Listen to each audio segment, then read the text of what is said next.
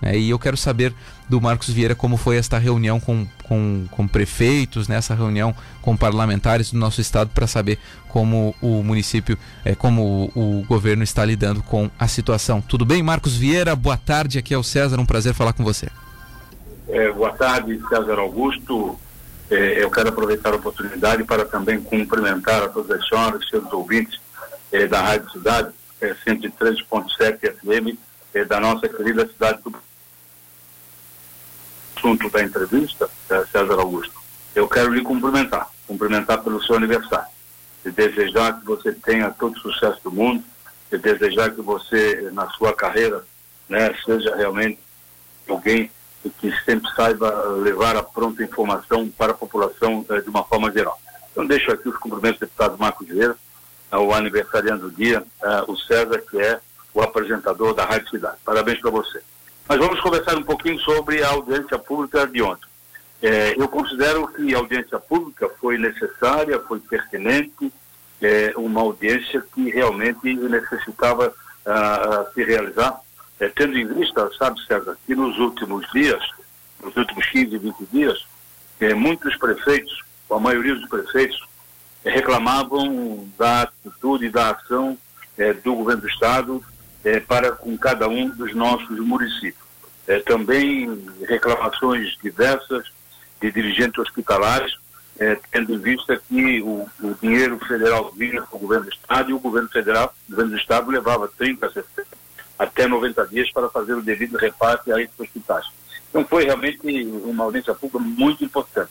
E a Assembleia Legislativa, mais uma vez, foi protagonista uh, nesse fato ou seja, usou das suas prerrogativas constitucionais e fez a aproximação das partes. Aproximou o governo do Estado, aproximou os prefeitos, aproximou os dirigentes eh, de hospitais, os deputados também, e nós levamos aí praticamente duas horas e meia, duas horas e quarenta de uma bela, de uma audiência pública, onde eh, foi feito o relato por parte do secretário Paulo Eli, no que diz respeito à, alocação de recursos para o combate ao coronavírus, depois o, o secretário André Mota da Saúde fez também um relato.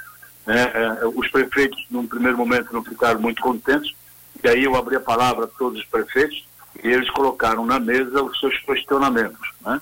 é, pedindo ao governo é, que, primeiro, dialogasse mais, é, segundo, que consultasse os prefeitos é, das medidas, é, que fizesse também o, o, o combate ao coronavírus de forma regionalizada né? O sul do estado é o sul do estado, o oeste é o oeste, o extremo oeste é o extremo oeste, o norte e o Planalto Norte é outra região completamente diferente. Então tudo isso veio à mesa. Da mesma forma, os hospitais também reclamando do não pagamento.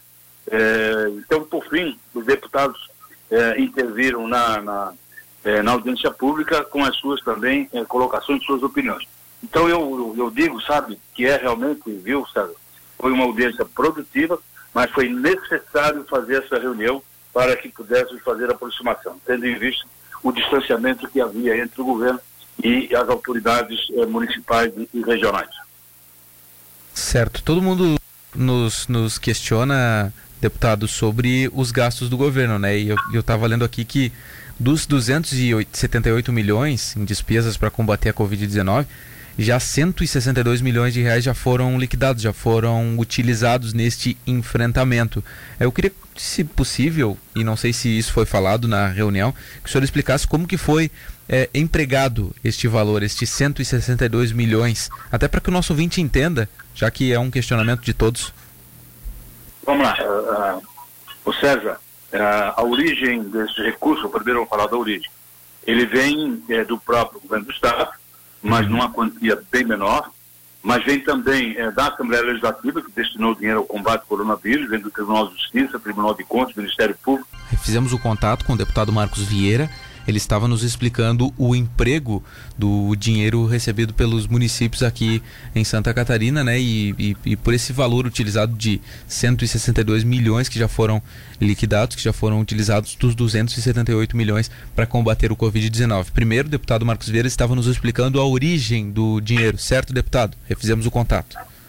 Exato, César. É, a origem, eu já disse de onde veio, Assembleia, Tribunal de Justiça, Tribunal de Contas, Ministério Público, o governo federal, também pessoas físicas, como disse, pessoas jurídicas e também da própria origem do governo do Estado. Mas Esse dinheiro, ele serviu até o momento para compra de equipamentos de proteção individual, é, compras uh, de equipamentos para instalação das UTIs é, e também de insumos. Né?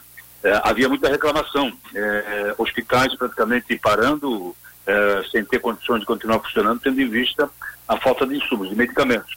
Eu vou citar aqui um exemplo, que é o Hospital Universitário Santa Terezinha da cidade de Joaçaba, um, um hospital grande, importante, mas que infelizmente não tinha inclusive sedativo. Uh, mas graças a uma ação agora do governo federal, foram importados muitos medicamentos do Uruguai. Esses medicamentos o Exército transportou, é, na, chegou em Santa Catarina no sábado e a partir de ontem já foi, é, foi começado a fazer essa distribuição.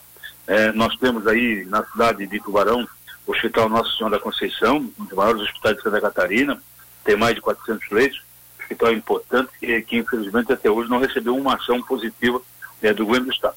E o prefeito Jorge Ponticero foi muito lúcido, né? Na sua fala na audiência pública, é, quando ele disse que os prefeitos se sentiam abandonados é, pelo governo do Estado. É, mas, felizmente, a, a, reunião da audiência terminou bem, é, terminou com compromissos assumidos por parte do uh, secretário Paulo Eli, onde ele disse que não vai faltar recurso, e também do secretário André Mota, que vai é, praticar muitas ações em favor dos municípios, em favor dos hospitais de Santa Catarina. Então, nós também deixamos, é, viu, César, já uma audiência pública convocada, para o dia 3 de agosto, com o intuito de lá, eh, junto com o próprio secretário Paulo Lito, que vai retornar, e o secretário André Mota, fazer a cobrança eh, dos compromissos assumidos no dia de ontem. Certo. Esses dias eu, eu conversei com. É, eu não consigo me lembrar agora qual foi o deputado aqui, porque a gente conversa toda semana com, com, com vários. É, com várias pessoas, com vários políticos, enfim. E ele me disse assim, ó, César, precisa haver uma cobrança dos deputados com relação à ativação de leitos de UTI pelo governo certo? E, e é esse é o movimento que a gente está fazendo. Foi na semana passada que eu fiz essa entrevista. Está acontecendo, deputado Marcos, essa pressão para ativação de novos leitos? Porque, por exemplo, é, tem hospitais na nossa região que precisam apenas da ativação, né, daquele suporte do governo, como, por exemplo, o município de Laguna, aqui, que tem 10 leitos para serem habilitados, mas ontem mesmo conversamos com o deputado Mauro Candemil e ainda não receberam essa sinalização do governo do estado. O governador Carlos Moisés da Silva é, quando decretou ah, o fechamento em Santa Catarina, ele disse que precisava é, fechar tudo para adotar o estado de uma infraestrutura necessária é, de atendimento aos pacientes contaminados pelo Covid-19. E citou a cidade de Laguna, é, que, tem, que tem hospital, e que esse hospital seria um hospital de referência. E nesse hospital seriam instalados alguns leitos de UTI.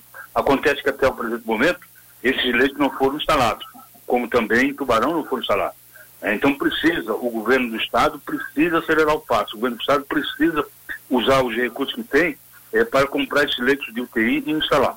É, o que não é possível, viu César, é nós é, escutarmos depoimento do dia de ontem de diretor do hospital afirmando que o governador uh, mandou o respirador, mas não mandou uh, outros aparelhos necessários uh, de acompanhamento. Então é a mesma coisa afirmar de que você compra um carro numa concessionária, a concessionária te entrega o veículo sem as rodas. Não serve para nada. Né? É, então, é, o governo tem que efetivamente trabalhar, acelerar o passo e fazer o serviço completo. Vai instalar leito de UTI? Vai. Mas instala ele de forma completa, é, da, de, de satisfação para a sociedade e com muita transparência, ele diz, ele tem que dizer o que está fazendo. Não tem dúvida. Tudo isso foi colocado na audiência de ontem a população está exigindo, os deputados exigiram, os prefeitos exigiram, sobretudo também os dirigentes hospitalares exigiram essa, a, a, a, essa informação do governo do Estado. É, porque eu acho que precisa ser feita, né, deputado, essa pressão Precisa ser feita essa pressão. Acho que, que precisa ser feita uma pressão, porque a gente está com uma, um sistema totalmente colapsado e se precisa da ativação de novos leitos aqui na, na nossa região. É, como a gente conversou ontem com o prefeito Mauro Candemil, que cobrou, inclusive, é, esse tipo de situação. É, então, por isso que eu lhe faço o questionamento. Está acontecendo essa pressão dos deputados, certeza, dos, dos municípios? muita pressão. Uhum. É, foi, um dos, foi uma, um dos reclamos uh, mais ouvidos no dia de ontem é, o governo precisa dar atenção, o governo precisa reunir regionalmente os prefeitos, é, o governo precisa ouvir a sociedade civil organizada é, por intermédio de suas representações, como, por exemplo, as câmaras de dirigentes lojistas, o governo precisa ouvir, eh, os empresários têm que ser ouvidos, os sindicatos trabalhadores têm que ser ouvidos. Infelizmente, o governo se afastou. Sim, e aí o deputado, o ex-deputado prefeito Jorge Conselho tem razão quando diz, nós estamos nos sentindo abandonados. E eu tenho reafirmado reiteradas vezes de que o governador Carlos Moisés da Silva, ele tem que ser o grande maestro dessa orquestra chama Santa Catarina. Ele tem que chamar os prefeitos para conversar, ele tem que vir a público e dar as explicações necessárias, tem que deixar a população tranquila, né? É, aquelas pessoas que precisam ser indicadas para trabalhar, elas têm que ser indicadas seguras de que não vão se contaminar. E o Estado é obrigado a dar essa segurança para o cidadão e para a cidadã. Não tenho a menor dúvida disso, César. Uhum.